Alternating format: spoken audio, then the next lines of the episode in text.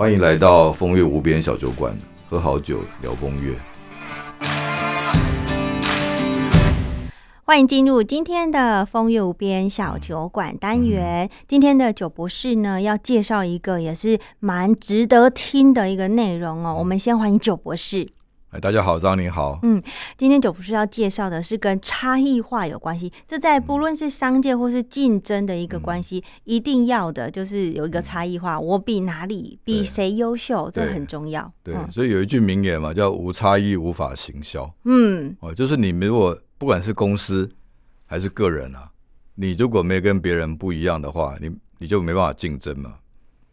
我们所拼的就是我们的优异性，还不止差异啊。你跟别人不一样，但是要比别人好。嗯，哦，所以有一句名言就是说，差异化呢是一场双面刃。你跟跟要跟别人与众不同，但是如果你没办法创造价值的时候，其实在自杀。嗯，对啊，就是说你你差异的很 low，你没有比别人优秀，你跟他不与众不同嘛，但是你比较烂。嗯，哦，你比较跟别人不同，是你比较烂的话，那你就没人家还没来打你，就自己先死了。对啊，嗯，哦，或者有有一些更哲学的场景，就是说。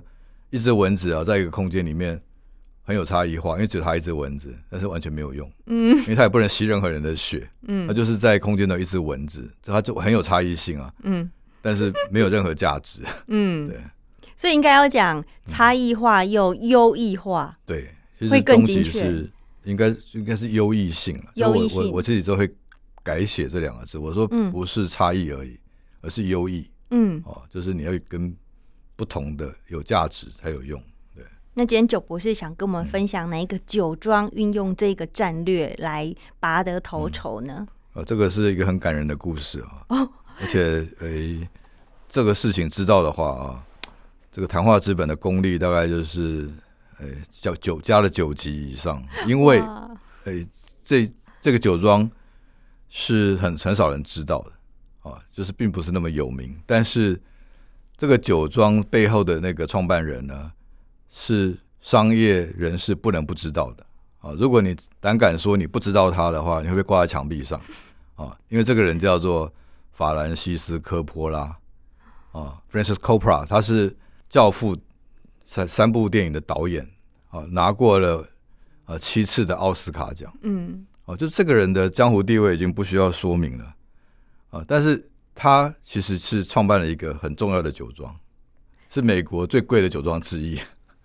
叫什么名字？叫做教父酒庄，就沿用教父这个名字，因为他教父是他的招牌产品，他招牌店，所以他在一九七二年啊买下了这个酒庄，就是七二年正好是什么？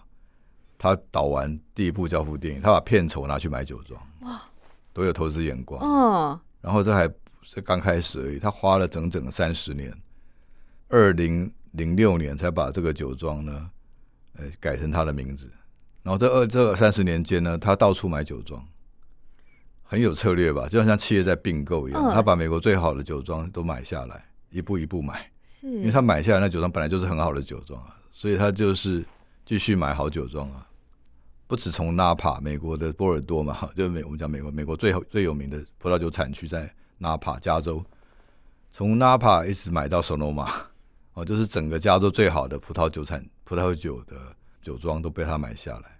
等于他从导演转战酒的领域，对，但是他这个酒庄到二零零六年改名到他的名字以后，嗯，其实他世界上很少人知道，他酒还是卖的很好很贵，嗯，因为大家去要听到他是科波拉就拜了嘛，嗯，就是跪下来说 亲吻他的手，像教父电影的场景，哦，因为他就是教父了，但他不只是电影世界的教父哈，他拍教父电影，然后他也是酒界的教父。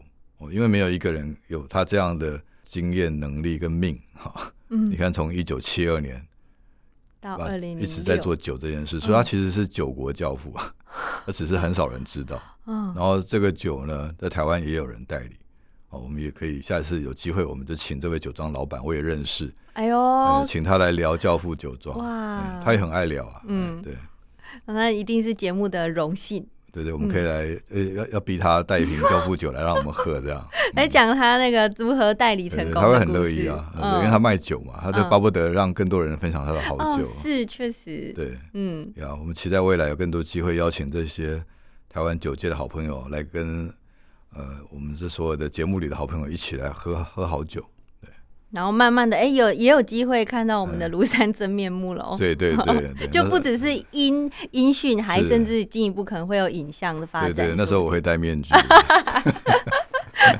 OK，就有点神秘感的感觉。那张琳我也要戴个面具。对对，不用了，你这样才会变网红。哦，不行不行。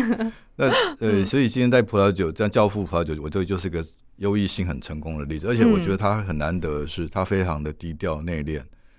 你很少听到普科普拉在帮自己的葡萄酒庄卖酒，嗯，但是他就是那么用心的，呃，花了三四十年的时间在经营这个事业，然后他真的就符合酿酒人的精神，就是他只是对自己负责，要酿出一瓶好酒，他不是拼命的去卖酒。现在大部分的酒庄都是以销售为导向，都是在呃卖酒为方为一个他的任务嘛，但是他觉得他是酿酒为任务，因为他们不缺嘛，他不需要靠酒商来赚，他已经够有钱。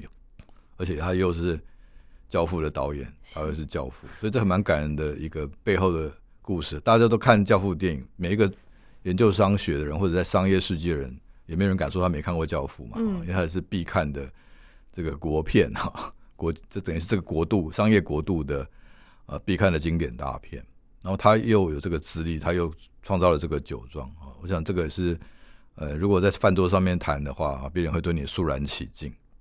分享给大家。下次如果大家又在回味《教父》这个电影的时候，如果这次你把你手边可以准备，哎，来自《教父》他们酒庄的酒，哦，那感觉又不一样，又拉上一个层次了。对对，就会更嗨了那个场地场合，感觉离教父本人又更近了。对对对，还可以线上跟他一起喝。对，线上喝的感觉，向他致敬啊。对，嗯，是。好，谢谢九博士今天带来有关于呃优异化啊，所谓优异化的战略，我们平常都讲差异化啦，那其实是优异优异性的这个概念呢，再结合教父酒庄介绍给大家。是，谢谢，希望你喜欢，谢谢，拜拜。